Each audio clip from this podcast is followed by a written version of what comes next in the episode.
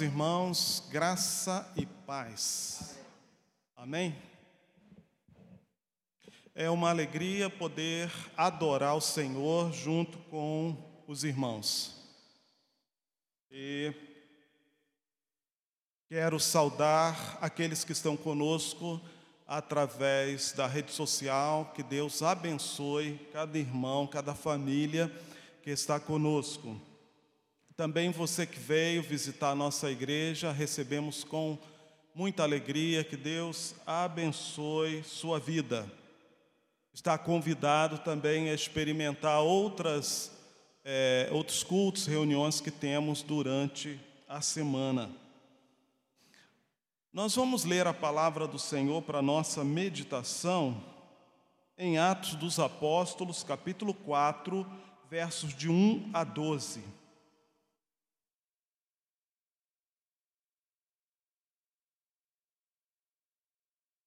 Atos dos Apóstolos 4, de 1 a 12.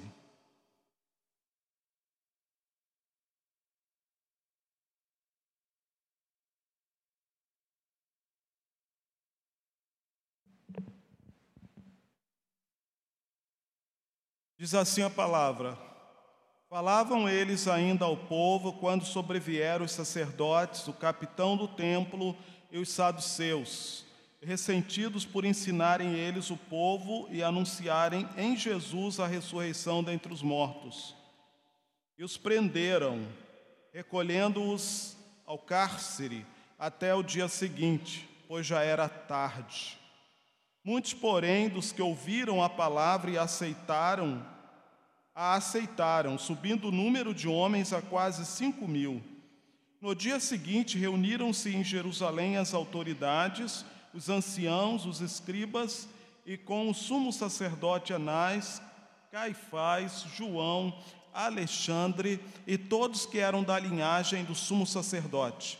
E pondo-os perante eles, os arguíram: Com que poder ou em nome de quem fizestes isto?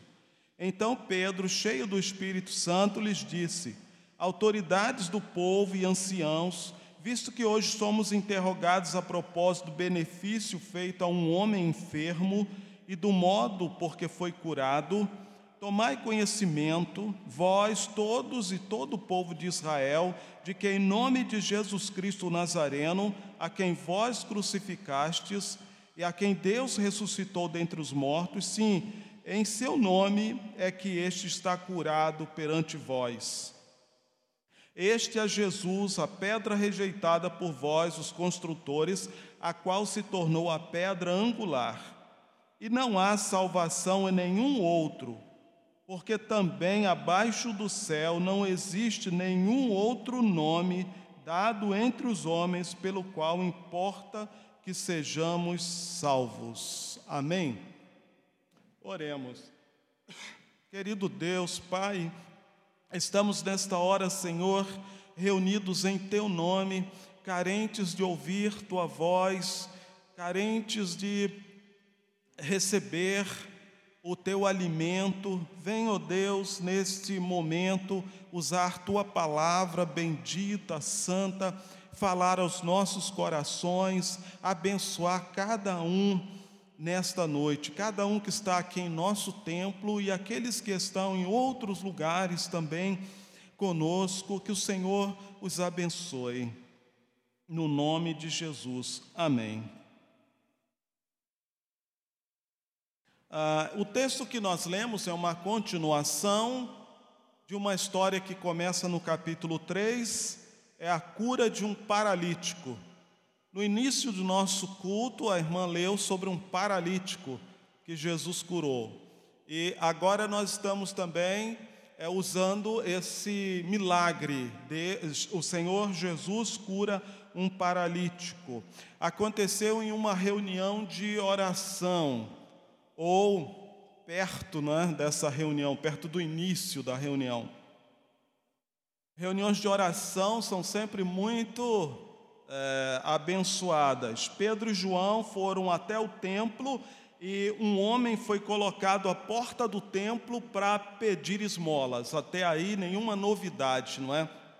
O que mais existe são pessoas em portas de templos ah, pedindo esmolas. E ele era colocado ali já há muito tempo, ele era levado, era um local estratégico na porta é, de entrada, uma das portas, e ali ele pedia esmolas. Quando Pedro e João iam passando, ele pediu como era o costume. Pedro então fixou os olhos nele e provavelmente o Espírito de Deus tocou em Pedro, sinalizou, deu a Pedro a, aquela orientação. Então o apóstolo Pedro falou: Não tenho prata nem ouro, mas o que tenho, isso te dou. Em nome de Jesus Cristo, o Nazareno, anda capítulo 3, verso 6.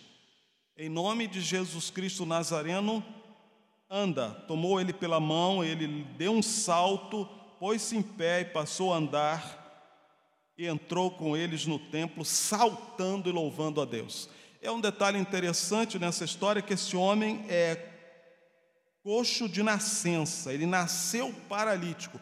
Ele não foi alguém que sofreu um acidente, puxava de uma perna, mancava um pouquinho, eh, tinha algum problema para andar. Não, ele de nascença já nasceu sem poder andar. E veja o poder de Deus que quando Pedro toma pela mão e o levanta, ele imediatamente começa a andar com toda a propriedade e ele salta, não é? pula ele não precisou fazer fisioterapia, não precisou de remédios, não precisou de nada. O poder de Deus operou ali.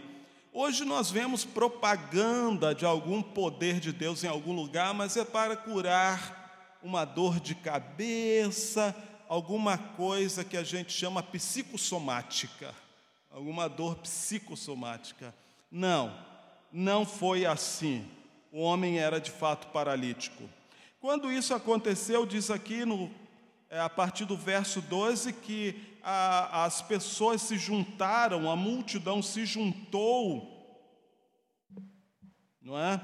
E ficaram atônitos, porque eles conheciam aquele homem paralítico, não era alguém de outra cidade que veio fazer a campanha dos apóstolos naquela cidade, não era alguém estranho, era o homem que diariamente estava na porta do templo pedindo esmolas, então todo mundo conhecia.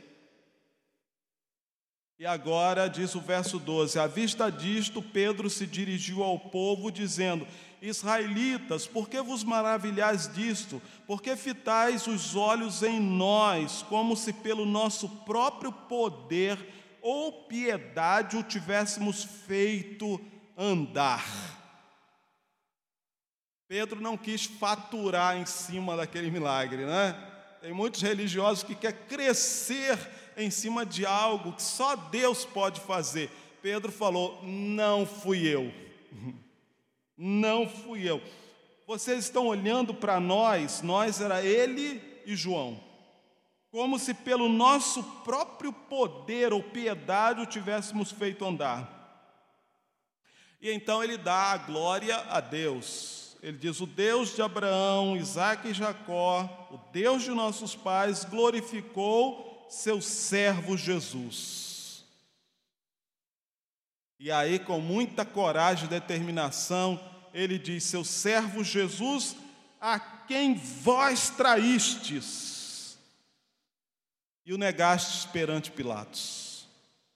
Capítulo 3, verso 13. Vós negastes o santo e justo. Então ele acredita aquele milagre ao Senhor Jesus.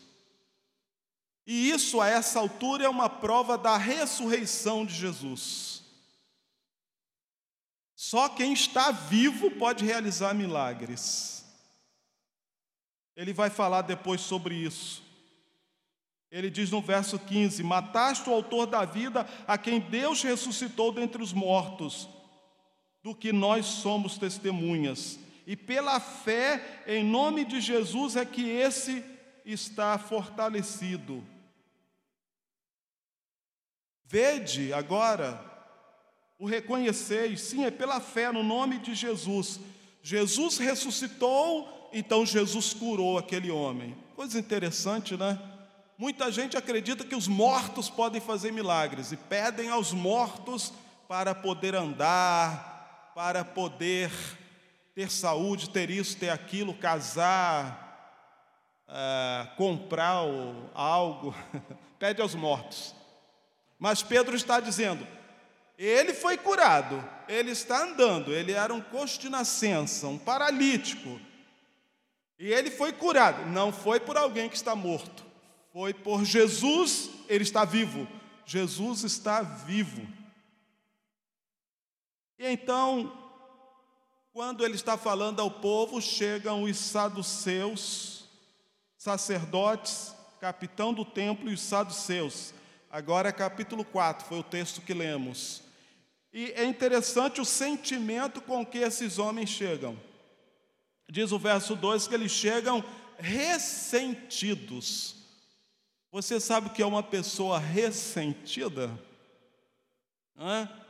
É quando disse algo que você não gostou, né?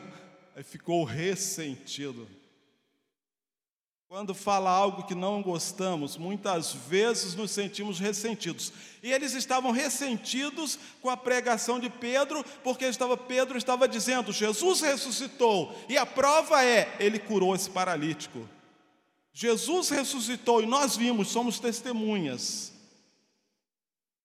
Aqueles homens, eles não acreditavam em ressurreição, eles eram líderes religiosos, mas não acreditavam na ressurreição. E por causa disso, Pedro e João tiveram que passar a noite na cadeia. No dia seguinte, foram muito ameaçados para que não falassem mais no nome de Jesus. Mas então Pedro responde a eles se é lícito obedecer a Deus ou aos homens.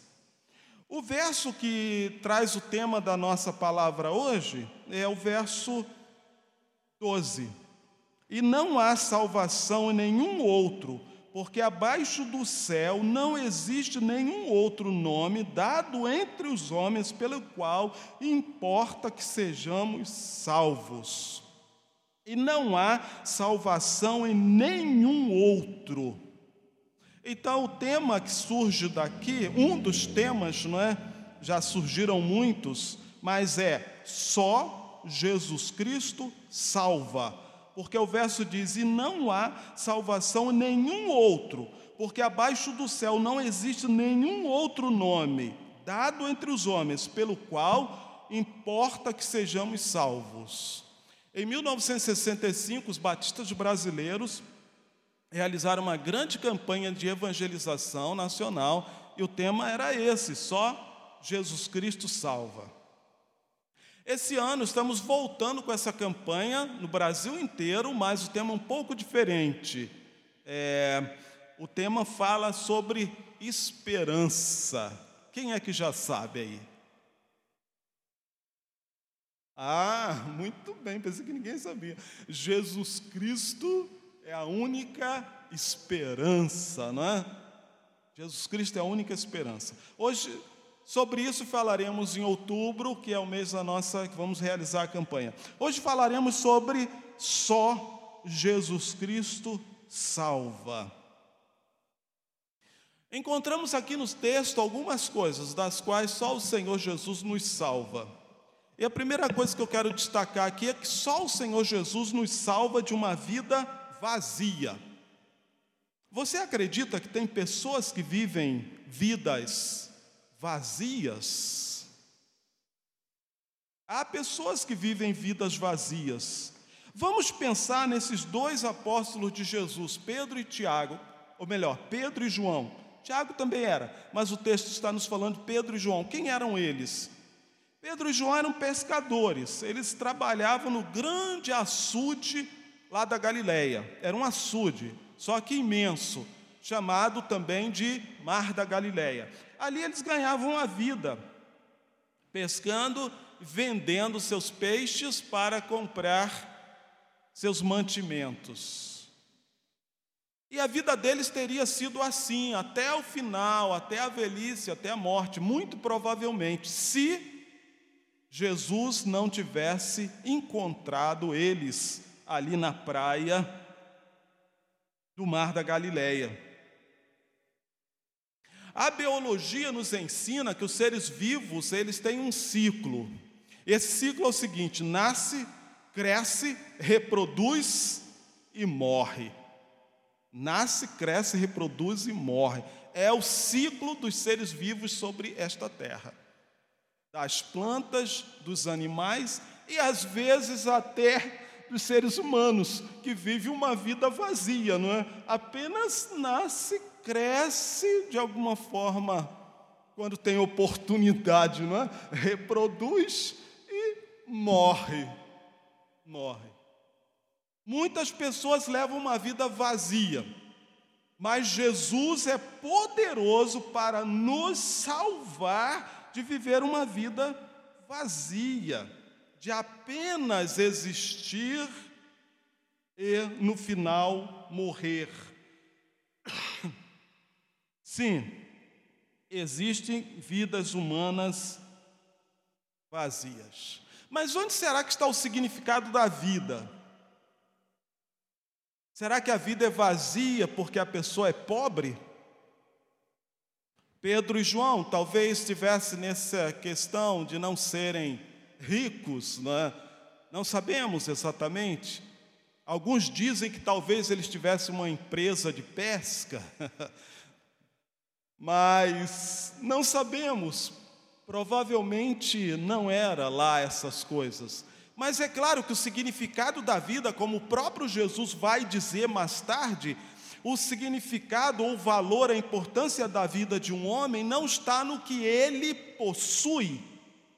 Então não é o fato de ser pobre que a pessoa terá uma vida vazia. Ela pode ser pobre e ter uma vida altamente significativa. Já conheci pessoas assim, que mesmo vivendo com um salário mínimo, mesmo vivendo uma vida bem simples, não podendo ter muitas coisas, mas vivem uma vida significativa. Mas seria o significado, a coisa mais importante da vida, o dinheiro? Também não porque nós encontramos ricos com vidas vazias. Tem gente chorando nos palácios, né? nas mansões, nos grandes arranha-céus, naqueles apartamentos maravilhosos, mas muita gente chorando, deprimida. Então, não é o dinheiro, embora o dinheiro em si não seja o problema, não é? A Bíblia nos fala, o apóstolo fala que o amor ao dinheiro é a raiz de todos os males. O amor ao dinheiro, não o dinheiro em si, mas o amor a ele é a raiz de todos os males. Mas há pessoas que vivem vidas vazias, mesmo tendo dinheiro. Seria a religião a solução? Há pessoas religiosas que vivem vidas vazias. O ateísmo, não. A única pessoa capaz de tornar nossa vida de fato verdadeiramente significativa foi a mesma pessoa que encontrou Pedro e João e os demais apóstolos lá no mar da Galileia. É a mesma pessoa, o Senhor Jesus, que é o Deus encarnado, ele é quem é poderoso para tornar nossa vida significativa, valorosa. Ele é capaz de tornar nossa vida realmente uma vida que tem valor, que vale a pena ser vivida. Ele torna a nossa vida com significado. Aliás, ele falou: Eu sou o caminho, a verdade e a vida. Sou o caminho, a verdade e a vida. Só há vida verdadeira em Jesus. em Jesus. Aliás, ele declarou isso. Ele disse: Eu vim para que tenham vida e a tenham com abundância. Vida abundante, vida eterna, vida significativa, vida que vale a pena ser vivida. Só Jesus nos salva de uma vida vazia, uma vida severina, é? aquela vida tão difícil, sofrida, é? morte e vida severina. Um dos clássicos, né? Meus irmãos, Jesus tem uma vida abundante. Mas essa vida abundante, ela está em Jesus. Porque tem pessoas que chegam tão perto, mas não chegam em Jesus.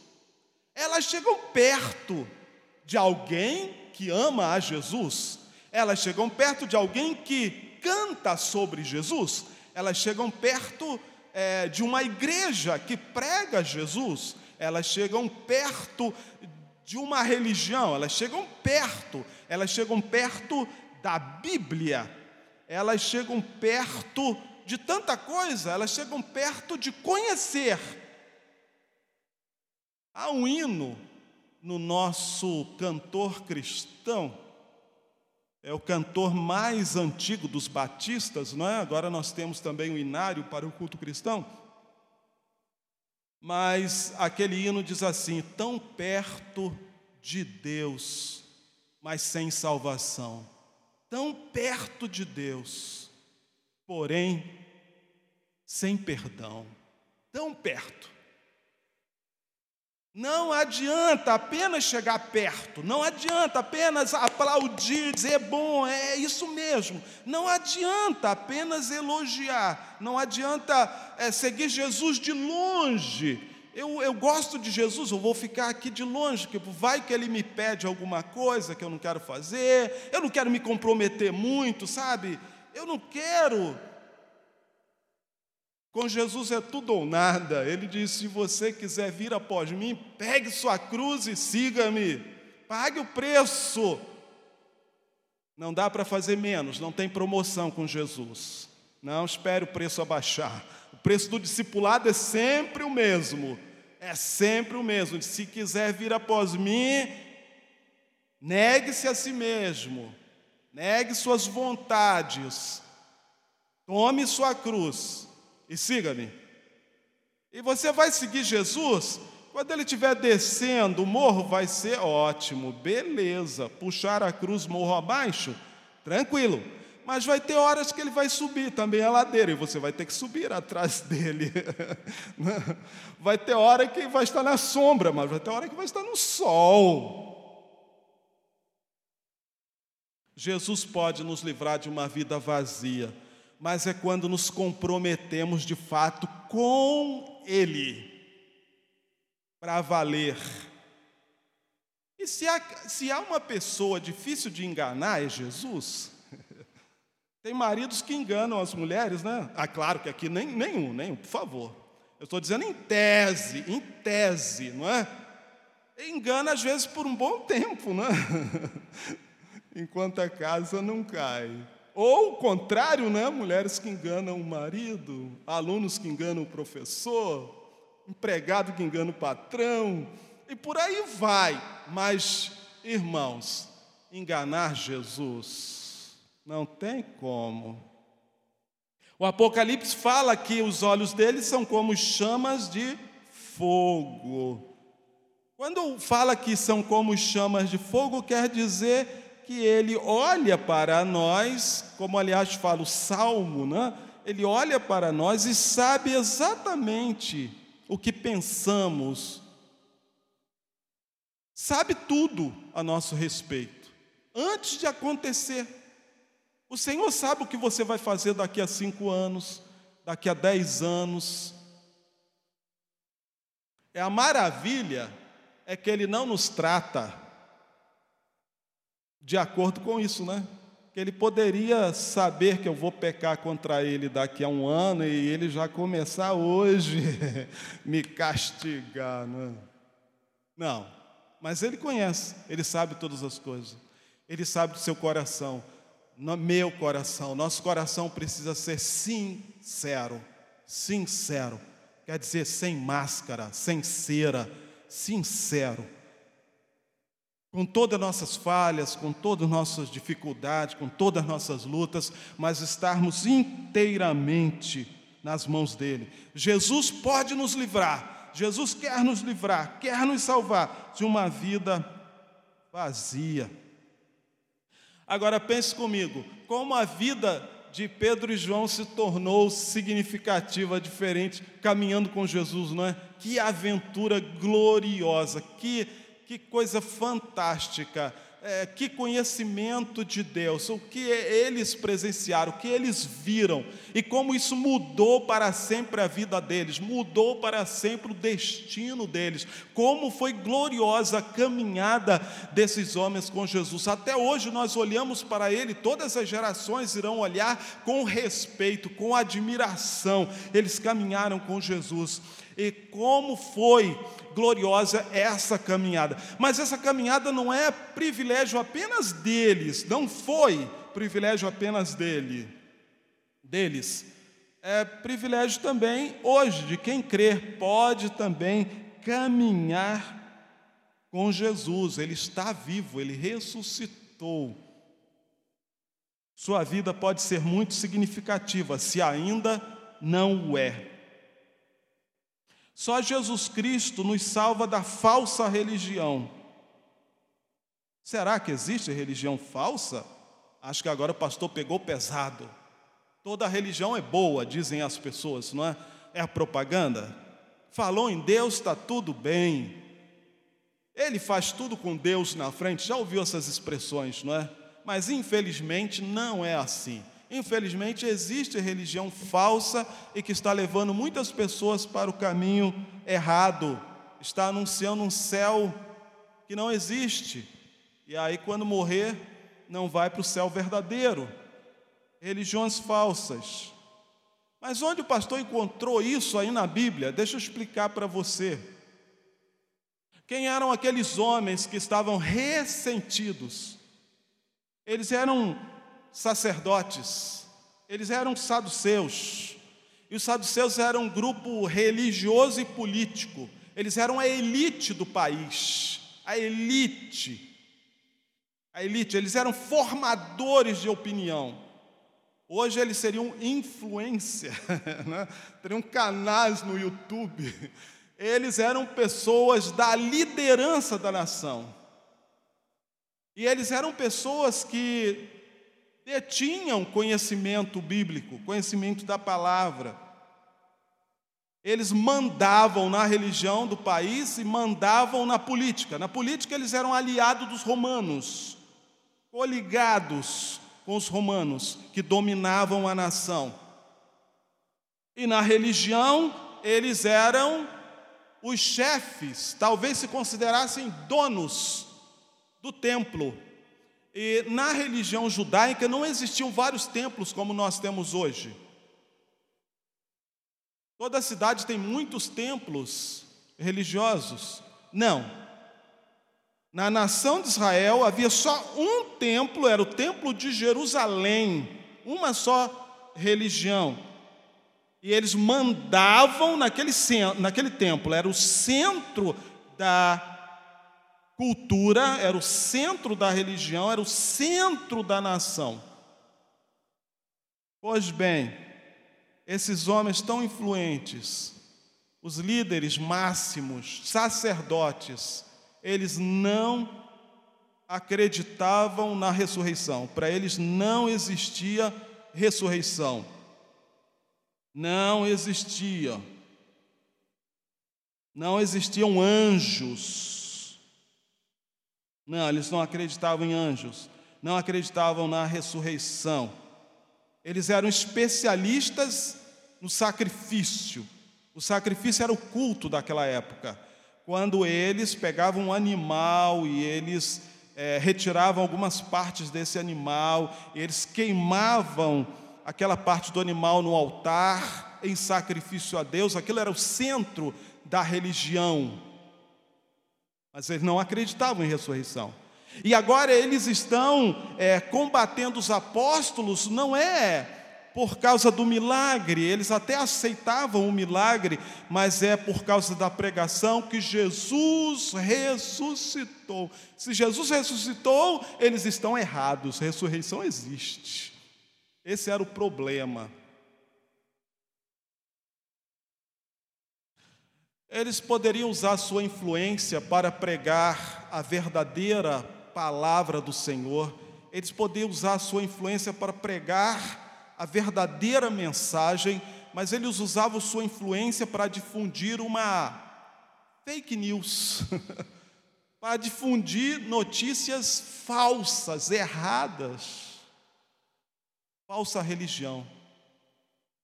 Toda religião que não exalta a Cristo, toda religião que não aponta para o Cristo ressurreto, vivo, todo-poderoso, toda religião que não faz isso é falsa é falsa.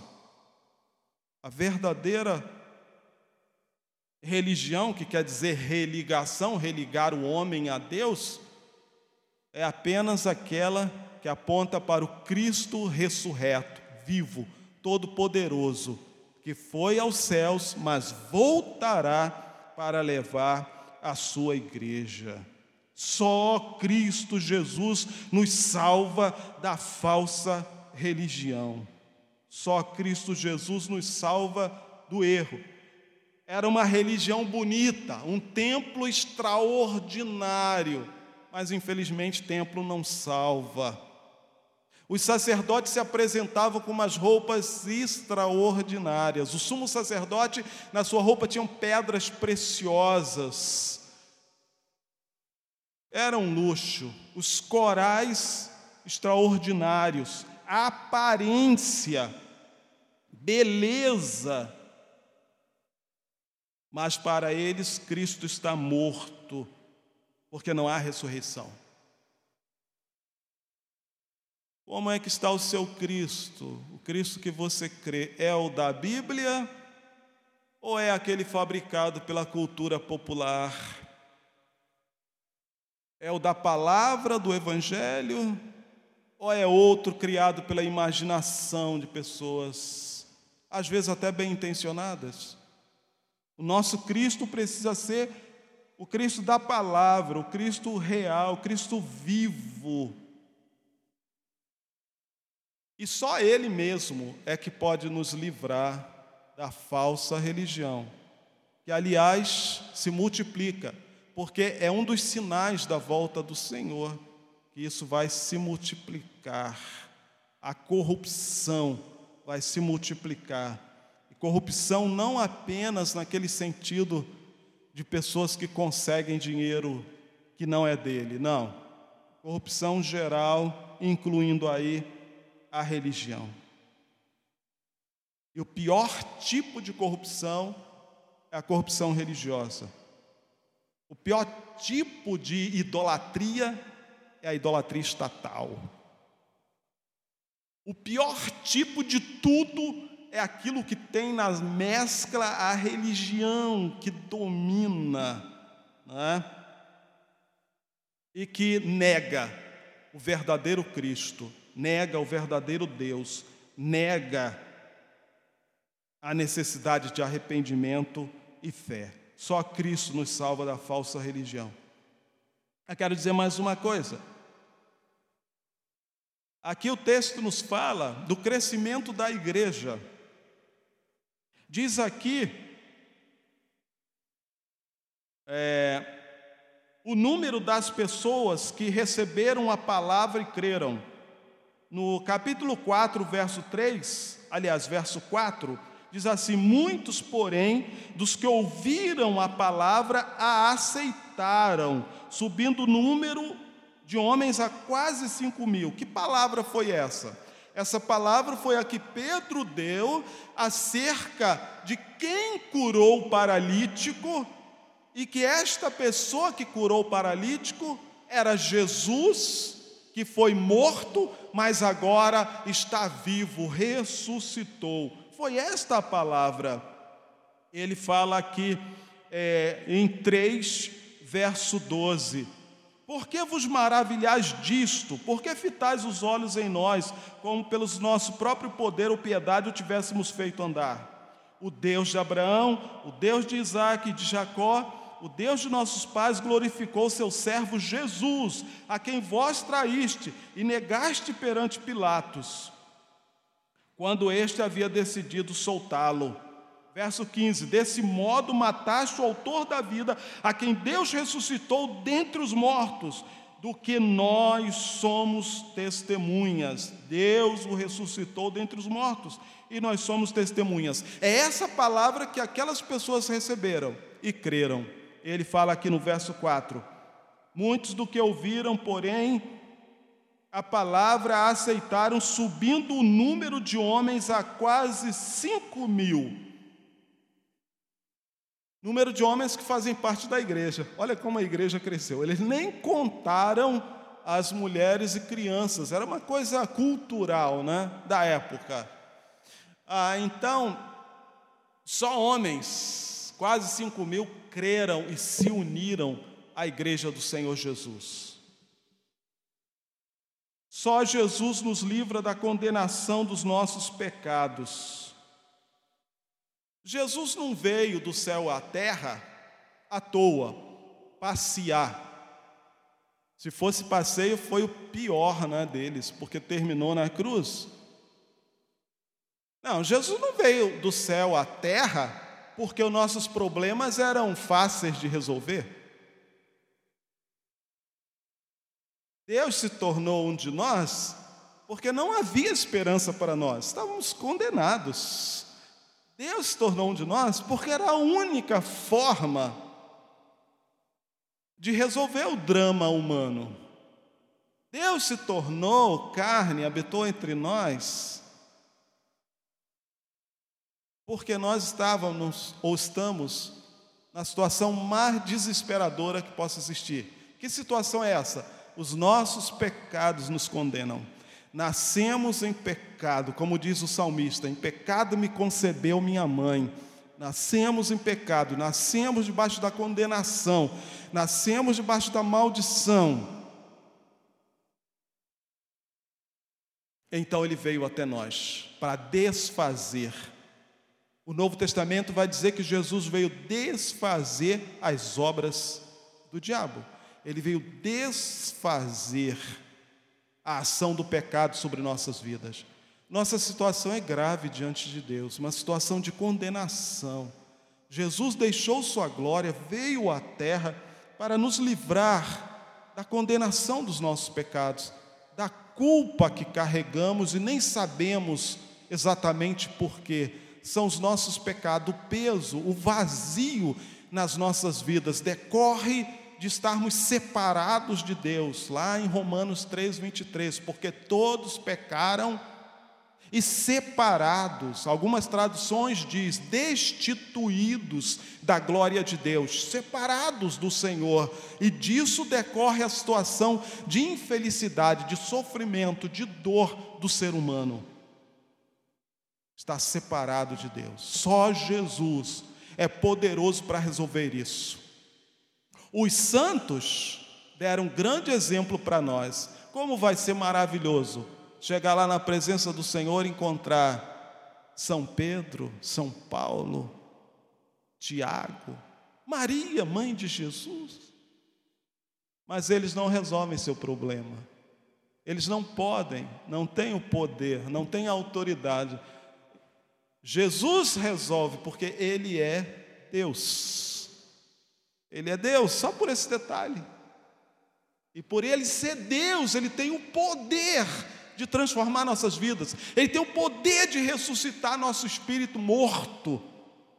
Você sabe que dentro de cada pessoa tem um espírito morto. Ah, o pastor está exagerando. Não, é a palavra. Me desculpe, é a palavra. Está lá em Efésios 2, verso 1. Apóstolo Paulo falando, ele nos ressuscitou, estando nós mortos em nossos delitos e pecados. Estávamos mortos, mas o Senhor nos ressuscitou e nos deu uma vida nova. Só Jesus tem esse poder. É por isso que nós pregamos o Evangelho, é por isso que a igreja precisa continuar, é por isso que nós precisamos ir nos bairros não é? e anunciar, ir nas casas. Só há esperança em Jesus. Só Jesus de fato salva, só Jesus de fato transforma, só Jesus traz significado para a vida, só Jesus nos livra dos caminhos errados, das religiões falsas que nos levam muitas vezes à adoração de demônios que nos levam para caminhos distantes do Pai. Eu sou o caminho, disse Jesus, a verdade, eu sou a vida.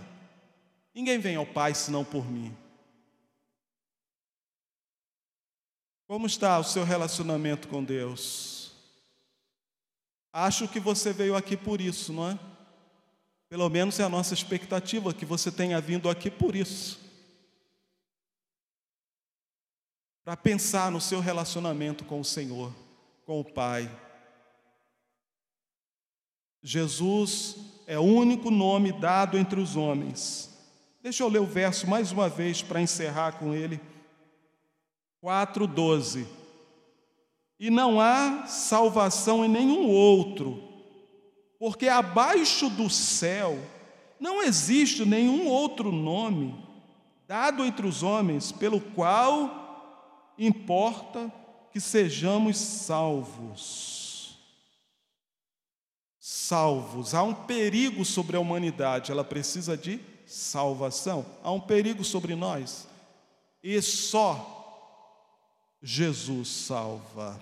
Quero encerrar essas palavras nessa noite, dando uma oportunidade. Se você quer entregar sua vida a Jesus, pede, Senhor, salva minha vida perdoa meus pecados, ressuscita-me. Quantas vezes cantamos isso, né? Ressuscita-me, ressuscita o meu ser, meu espírito. Se você deseja tomar uma decisão com Jesus, eu gostaria de orar por você, mas para que eu ore por você, eu gostaria de saber. Se você deseja, então eu convido a fazer um sinal com a sua mão e gostaria de orar por você. Alguém nessa noite quer tomar uma decisão com Jesus e entregar a vida a Ele?